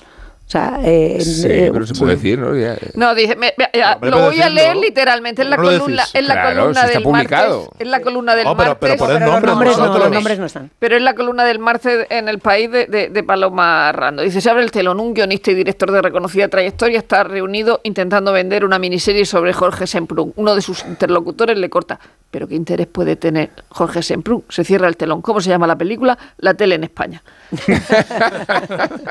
o sea, es verdad, pero desgraciadamente es, es así. O sea, Ah, el Sasna, ejecutivo era Guillermo Altares. pero tú- no, Ya tenemos. Rechazamos el proyecto No. de Guillermo ahora. no, Luego- desgra- luego- Altares, a mí no me es convence verdad, esto. He- no, he luego, utilizado la palabra desgraciadamente. cuando- Muchas de sus cuando- obras- Luego, cuando vienen los británicos y hacen La- esas sí. series que nos gustan tanto, dice qué buenas son Pero- las series británicas. Isabel, bueno, pues no he- será he por dicho falta de desgraciadamente, la autobiografía de Federico Sánchez creo que está agotado. Uno de los libros Sí. más importantes de la, de, de la transición. El segundo, el, España el segundo agotado. ¿eh? Federico Sánchez Se despide de usted, ustedes. Lo puedes encontrar pero, de viejo pero la autobiografía está agotado. Lo Está agotado. Apple Book está. que no es La que no es mayoría, solo no, no, Guillermo, la es- mayoría, la De mayoría de se la obra, la mayoría de la obra de Pero es que no se trata de eso, se trata de lo que decía Diana Brilland, de, de al público hay que darle lo que todavía no sabe que quiere. Efectivamente. Es decir, yo no conozco a Semprún y a lo mejor me, me- me sorprendo de ver a Semprún y de leer a Pero Semprún. más que autobiografía de la tele es seguramente un reflejo de, De- la no, de la sociedad en la en que general, de la vida. Que de la de de la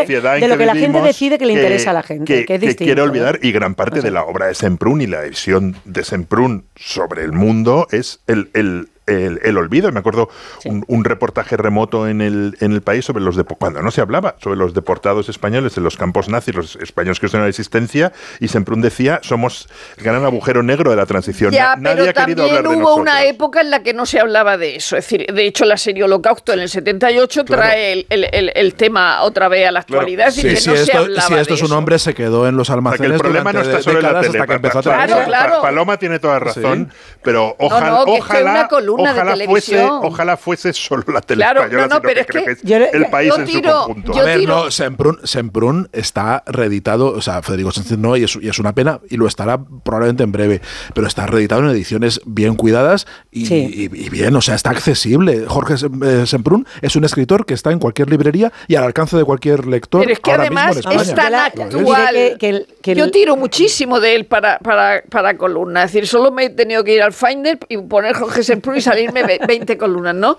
Es decir, por ejemplo, el Federico Sánchez se despide de ustedes. Escribía de Rosa Conde, dice, Mm. hablaba por obligación personal, para no decir nada a menudo o para decir trivialidades, torpemente además. Dice, pero, pero pensaba que quizás no podía reprochársele nada que los portavoces gubernamentales nunca dicen Por favor. nada. Tal vez la esencia de la palabra oficial resida en esa vacuidad. Con algo de lo que decía de Alfonso Guerra, que Y son lo de la de más divertida. Pero es que eso, es, eso de Alfonso Guerra es el, Es es el centro. El, el mejor libro, retrato- El libro lo escribe contra, Contra Alfonso Guerra, Si no le hubiera así. tocado las narices a Alfonso Guerra, no hubiera escrito ese Yo libro, aquí, ¿no? Lo escribe ah, solo para vengarse. Quiero, quiero no, o sea, no me resisto a confesar que en un momento determinado yo tuve a Jorge Semprún como personaje en un capítulo de Bosé que se cayó. Se y cayó porque vino el Y ejecutivo vino de el ejecutivo y dijo, quería ¿a quién le interesa Jorge Semprún? Tal cual fuera, Y, tenía un par de y tenía un par de escenas porque era, era muy amigo de, de los Es- estaba mirando y efectivamente la autobiografía está totalmente. Pero de viejo la encuentras en por un euro, está por todas partes. La escritora de la vida, la escritora de la vida sí. Sí, o está sea, hay, algunos Sí. que sí, otros que se encuentran en. Hay- De hecho, yo creo que la escritura de la vida está. Hay unos está cuantos. No, no, están en Tusquets. Ah, en Está- Tusquets. en, Sí, Tusquets está prácticamente todo. Y, y van reeditando y van haciendo un trabajo y van recuperando y van, y van actualizando las ediciones. ¿eh? Quiero decir, o sea, sí en que hay. francés, sí, en francés está absolutamente todo en el libro de bolsillo. Claro, hay, hay una diferencia que es verdad que es un problema en España, que el libro de bolsillo no es tan potente. O sea, en Francia, cuando hay un escritor como Semprún, siempre estará vivo en, en- en el libro de bolsillo. Y en España no hay esa estructura del libro de bolsillo. Entonces hay obras de Semprún No, la, habría, que no la, se editan la hay, bien. la hay salvo en el libro de bolsillo de, de- de- que la colección de Alianza, donde sí que hay un fondo, pero Semprún ahí no está. Claro, o sea, si No si, si Semprún estuviera en el libro de bolsillo, sí que estaría accesible. Es la única, la única biblioteca actualizada del libro de bolsillo que hay en España. sobre los, los, con- los, em, las convenciones, los, ag- las, las, las reuniones del, del partido. eh, Que por cierto, el libro de bolsillo lo llevaba eh, Pradera, amiguísimo de Semprún. Amiguísimo de la, de la pandilla de la ancha. Es toda la influencia, la influencia francesa. no ha de comido escalope esa gente. Eh, quiero decir que si alguien está interesado en, en conocer los entresijos de cómo eran las reuniones del, del Partido Comunista en, en- en- en aquella época, en la autobiografía de Federico Sánchez es que eh, se despacha también a gusto con, con absolutamente todo Bueno, el mundo, lo más interesante, lo más interesante es cuando las visitas a Madrid. Eso es, con- sí, sí. Bueno, y lo más interesante es, es, es lo que no se sabe, que, que hablabais de películas en las que no se sabe. eh, hay dos cosas en la vida de Semprún de la que se sabe poco, que es eh, Buchenwald, porque él era capo. Bueno, y formaba parte de pero la también hablaba- comunista también hablaba esto, y es- alemán. y- porque Hablaba hablaba alemán, alemán, y claro. es un tema del que se habló Bueno, pues- poco, y luego... Eh, porque Los los- y no eran, no eran, no eran culpables. porque ¿eh? los políticos, O sea, a ver, no, Buchenwald no es un campo no, de exterminio. No, no, pero No. quiero decir, lo Buchenwald- digo como analogía, lo digo como Sí, comparación. sí, pero que O sea, Buchenwald no hay, dos cosas. No era, A no, era, claro. no era un campo de exterminio. Y luego los políticos dentro de Buchenwald tenían un, eh, formaban un parte de, de- de- de- de la aristocracia Y- donde sufrir, quienes sufrían en Buchenwald eran los gitanos, sobre todo. Sí, y eso Pero lo quiero cuenta decir que quien Soledad está, Maura. quien en- está en el campo Sí. está en el campo. So- O sea, Soledad no Maura es, no cuenta es- otra cosa complicada en su biografía donde dice Semprún siempre lo negó, pero hay testimonios importantes que dicen que ocurrió, que sí es verdad que denunció eh, a Duras y a, su, a Marguerite Duras. Él formaba parte de una célula comunista en París, que era la célula de los intelectuales, donde joder, es que estaba, leo, Edgar, Ed- Edgar Morin, Ramón Queneau, Bataille, Cla- Clara Margot, Coman Gagui, y estaba Marguerite Duras. Y, y, y, Duras le acusó de haberla denunciado. Parece Café del Varela. partido en el, en-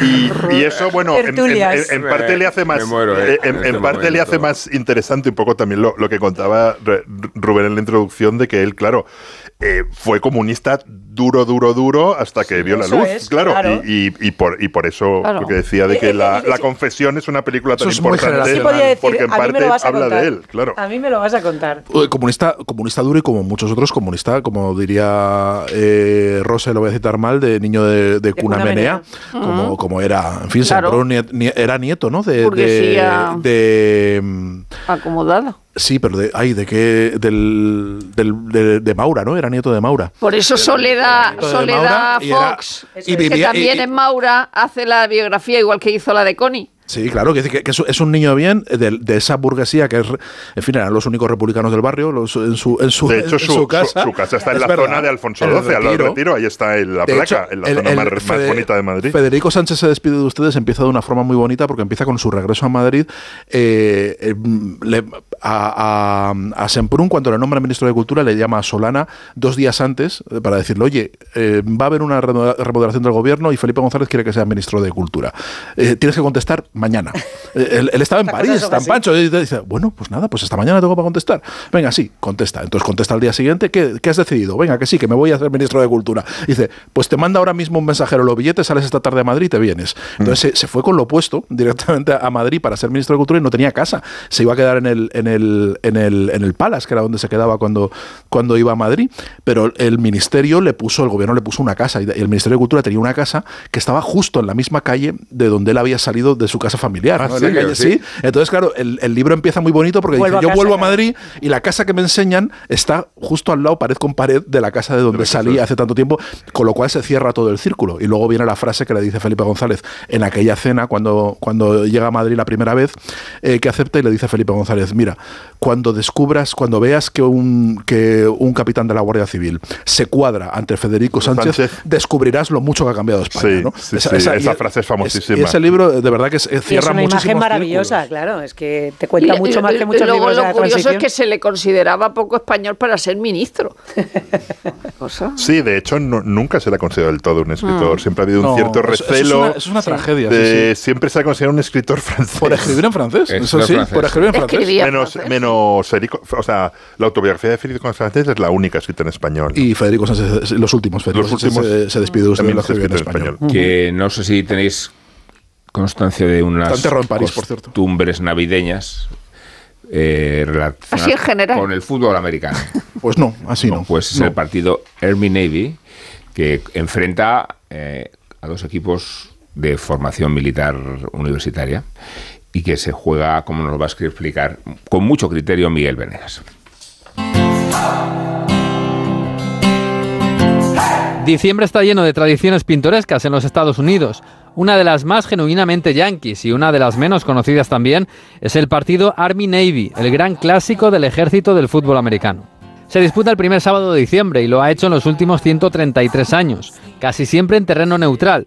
Se enfrentan los Army Black Knights, el equipo de la Academia West Point del ejército americano, y los Navy Midshipmen, el de la Academia Naval de Annapolis, las élites de los reclutas americanos que hoy tienen su sitio en la liga universitaria, televisada cada viernes y cada sábado y con audiencias espectaculares. Todo comenzó en 1890, cuando los marines, que tenían un equipo de fútbol consolidado, decidieron retar a sus colegas de West Point. Allá cruzaron a Nueva York y remontaron el Hudson para aparizar a los reclutas terrestres que no estaban preparados. Un año después, en la revancha, los de la Armada bajaron a Maryland y consiguieron batir a sus hermanos del sur. Había nacido una rivalidad en lo más profundo del que iba a ser el ejército más poderoso del planeta. En 1944, el entrenador del Army, Air Blake, recibió una carta después de su victoria en el Clásico. Estaba firmada por el general MacArthur y decía, Hemos parado la guerra por su extraordinario éxito, el más grande de los equipos Army. Habían ganado por 23 a 7 y los ecos de la gesta habían llegado hasta el frente del Pacífico. El encuentro no se detuvo durante la Segunda Guerra Mundial porque además fue en aquellos años cuando los dos equipos se hicieron más fuertes. En tiempos de reclutamiento por todo el país y en todas las universidades, West Point y Annapolis atraían a los mejores jugadores con la mejor oferta posible. Jugar en Army o en Navy suponía cambiar el campo de batalla por el campo de juego. Los dos equipos dominaron las ligas universitarias durante los años 50 y 60, pero acabaron cediendo el liderato a otras universidades más centradas en los programas deportivos. Hoy los dos equipos están lejos del título y se disputan en honorífico trofeo comandante en jefe, por el que también compiten los Falcons del Ejército del Aire. Pero el Army Navy es mucho más que un partido de liga universitaria. un estadio de 80.000 asientos llenos de militares uniformados. Antes del encuentro, los equipos intercambian prisioneros, que son los chicos que están de intercambio en la academia contraria. Se hacen bailes de mayorets y banderas patrióticas. Se interpreta el himno nacional y se inicia el juego. Después del partido, los equipos se reúnen y cantan abrazados los dos himnos de las dos academias. Primero el del perdedor y después el del ganador, cada uno frente a la grada en la que están uniformados los reclutas. La Liga Universitaria Americana es el campeonato que más afición mueve en los Estados Unidos, más que las ligas profesionales. Pero el partido más esperado del año lo disputan dos equipos que no tienen opciones de ganar el título. Por eso quizás estuvo Donald Trump en el partido de la semana pasada. Por eso se ha preguntado por qué Biden no acudió al estadio de los Patriots. Porque el Army Navy, más que un encuentro de fútbol, es una tradición americana, a medio camino entre Acción de Gracias y Santa Claus. Lo tiene el hippie y el banquero, la vecina y el portero, el que es muy bailón y el que trae el cotillón. Es un extra de ilusión. El 1 de enero, cupón extra de Navidad de la 11, con 80 premios de 400.000 euros. Por solo 10 euros, cupón extra de Navidad de la 11. En Navidad, todos tenemos un extra de ilusión. ¿Lo tienes tú? A todos los que jugáis a la 11, bien jugado. Juega responsablemente y solo si eres mayor de edad. Pantalla. Pantalla. Pantalla.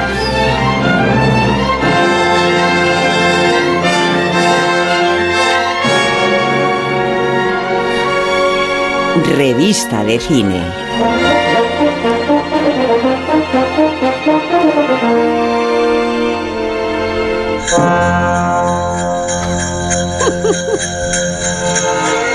Otra vez la mula.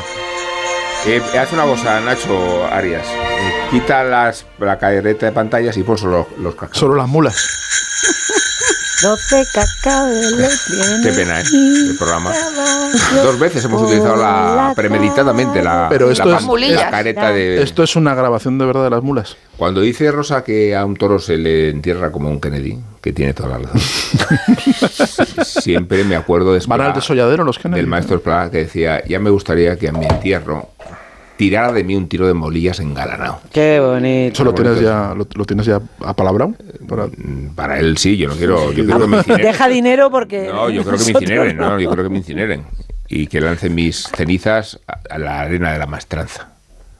Qué bonito, Qué ¿no? bonito. Bonito. Eso, Clandestinamente. Y no podemos tirarlas a las ventas al, al lado de las pancartas estos que ponen. O al, o al Bernabéu, ¿no de te gusta ventas. en el Bernabéu?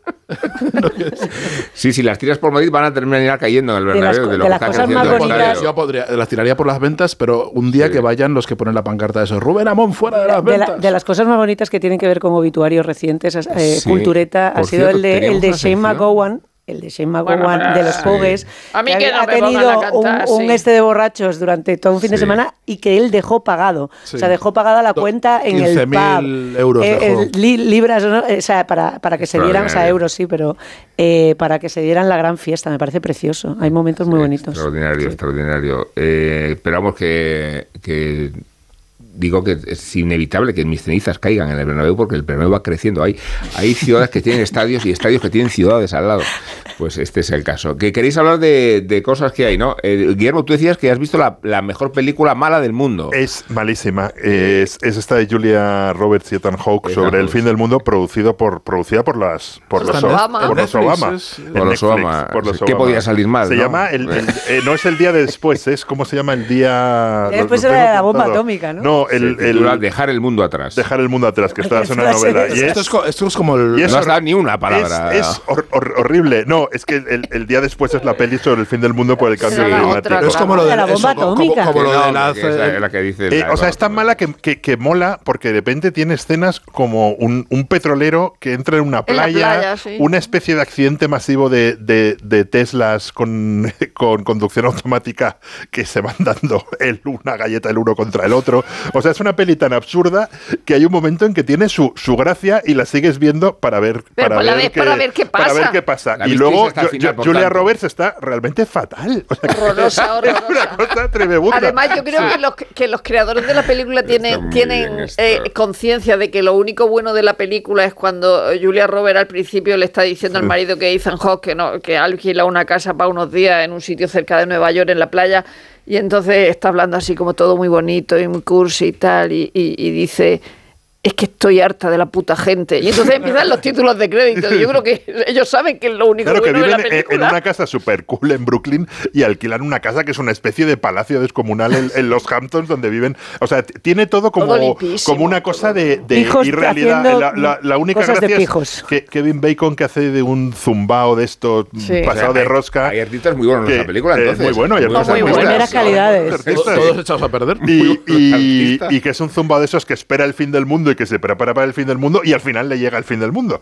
Y, y no Qué sé. Malas películas sobre el fin del mundo se están haciendo últimamente. ¿verdad? apocalíptica desde el principio. Espero que el fin mí del como- mundo de verdad sea A mí mejor como que a esas Pitita películas. el apocalipsis no me viene bien. mí no. no, me Bueno, conviene. Yo creo, o sea, ahí, o sea, eh, creo que después de haber pasado la pandemia y el confinamiento, que es lo más parecido al fin del mundo que, que No vivimos. apetece, es que el apocalipsis no de apetece. repente el, el apocalipsis aparece menos y, y ya vivimos en es- ese sentimiento de realidad de las calles de Madrid vacías. Sí, de no pero qué, funcionaba internet, aquí no. Del miedo y, a- y- y entonces dices, joder, es que es otra cosa.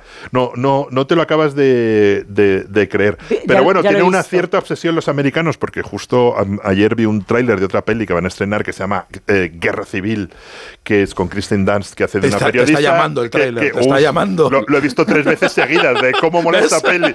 De, que- de cómo mola esta peli. Que Nos Kristen Dunst conociendo. es, es- es- es una reportera de guerra que de repente tiene que cubrir la guerra en su propio, en su, propio casa. país.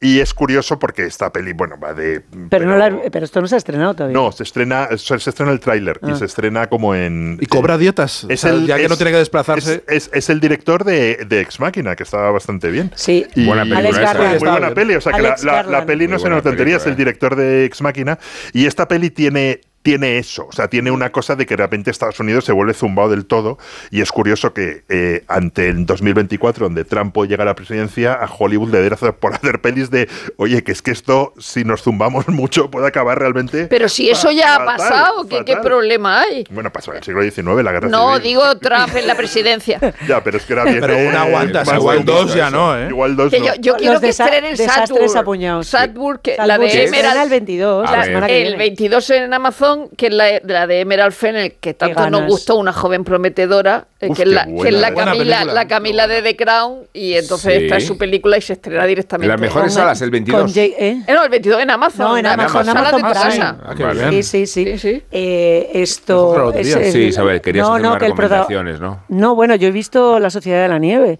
que ¿Y se estrena ya, que ha, venido con la. después del pues, visionado? aparte de la polémica de que se va a estrenar, no, no, se va a vas a estrenar comer caldo de grandes. hueso en tu vida. ¿no? Bueno, la verdad es que ya, Pacho, eh, como, como diría Rosa, no- voy a citar a, a Rosa una vez más. Es una esto ya, lástima que no haya tiempo. esto ya lo habíamos Isabel, visto. es una lástima que no haya tiempo. Entra JF, pero hablaremos de esa Pues la película. película me ha parecido. Este viene. caso la Hablamos. hemos visto, es Vive, se llama Vive. Se llama Viven y era mejor. Sí, bueno, en ese caso hablaremos la semana que viene, que estaremos eh, con todos ustedes o todos vosotros.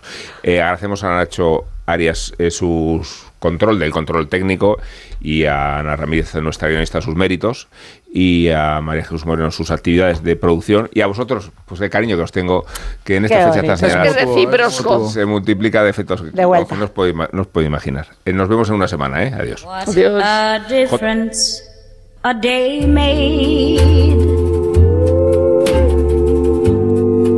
24 little hours.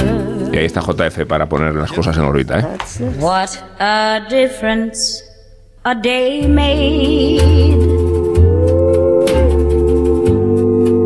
24 little hours. Ayer fue el sexagésimo aniversario del fallecimiento de una de las grandes voces del siglo XX, Dinah Washington, que saltó al estrellato absoluto en 1959, What Difference a Day Makes, que además le valió un Grammy. No se trataba de otro de sus muchos pelotazos en las listas de rhythm and blues, antes conocidas como race music, música de raza, racializada, que diríamos ahora. No, se trataba de una octava posición en las listas de pop, la música que consumían los blancos, los que tenían dinero de verdad, algo al alcance de muy pocos afroamericanos. No faltó quien le acusó de vendida por haberse alejado progresivamente del jazz y del blues para escorarse hacia sonidos más accesibles, comerciales en definitiva. Era una verdad a medias, porque en realidad el cambio no era tan grande y tampoco se alejó nunca ni de manera definitiva de sus raíces y siguió colaborando con grandes nombres del jazz. Su voz era única, inconfundible por ser ligeramente rasposa y capaz de alcanzar tonos muy agudos, pero lo más importante era su enorme versatilidad. Era capaz de cantar cualquier cosa e incluso acercarse al country and western versionando al mismísimo Hank Williams en este Cold Cold Heart en 1951. I've tried so hard, my dear, to show that you're my every dream. Yet you're afraid each thing I do. En cualquier caso, muchos quisieron ver en ella a la versión femenina de Nat King Cole o del primer Ray Charles, pero acabó siendo un espejo en el que se miraron muchas artistas que la siguieron, incluso Aretha Franklin, que en 1964, poco después de que muriera Dinah, le dedicó un álbum reinterpretando sus canciones a modo de tributo. Pero la Washington había nacido cantando gospel desde que era una mocosa, incluso tocando el piano y dirigiendo a su propio coro cuando todavía era solo un adolescente. El triunfo en un concurso en el prestigioso Regal Theater de Chicago le valió, cuando solo tenía 15 años, su pasaporte a la profesionalidad. Empezó a cantar junto a orquestas y también a casarse con músicos, algo que dicho así puede sonar algo frívolo, pero es que en solo 20 años tuvo al menos 7 esposos, la mayoría de ellos músicos que le acompañaban, y varios con una duración no superior a los 3 meses. A uno de ellos lo llegó a despedir de la banda incluso durante un concierto, para divorciarse a continuación. Y es que Dinah era una mujer muy pero tenía mucho carácter, algo que combinaba bastante mal con el alcohol. De hecho, su abuso le llevó a la muerte precipitadamente, con solo 39 años, tras una fatal combinación con somníferos y píldoras adelgazantes. Me despido con su TV is the thing this year, con el que decía que la radio fue estupenda, pero que en 1953 estaba acabada. Afortunadamente, era mejor cantante que profeta. If you wanna have fun, come home with me. You can stay all night and play with my TV. TV is the thing this year, this year. TV is the thing this year. Radio was great. Now it's out of date.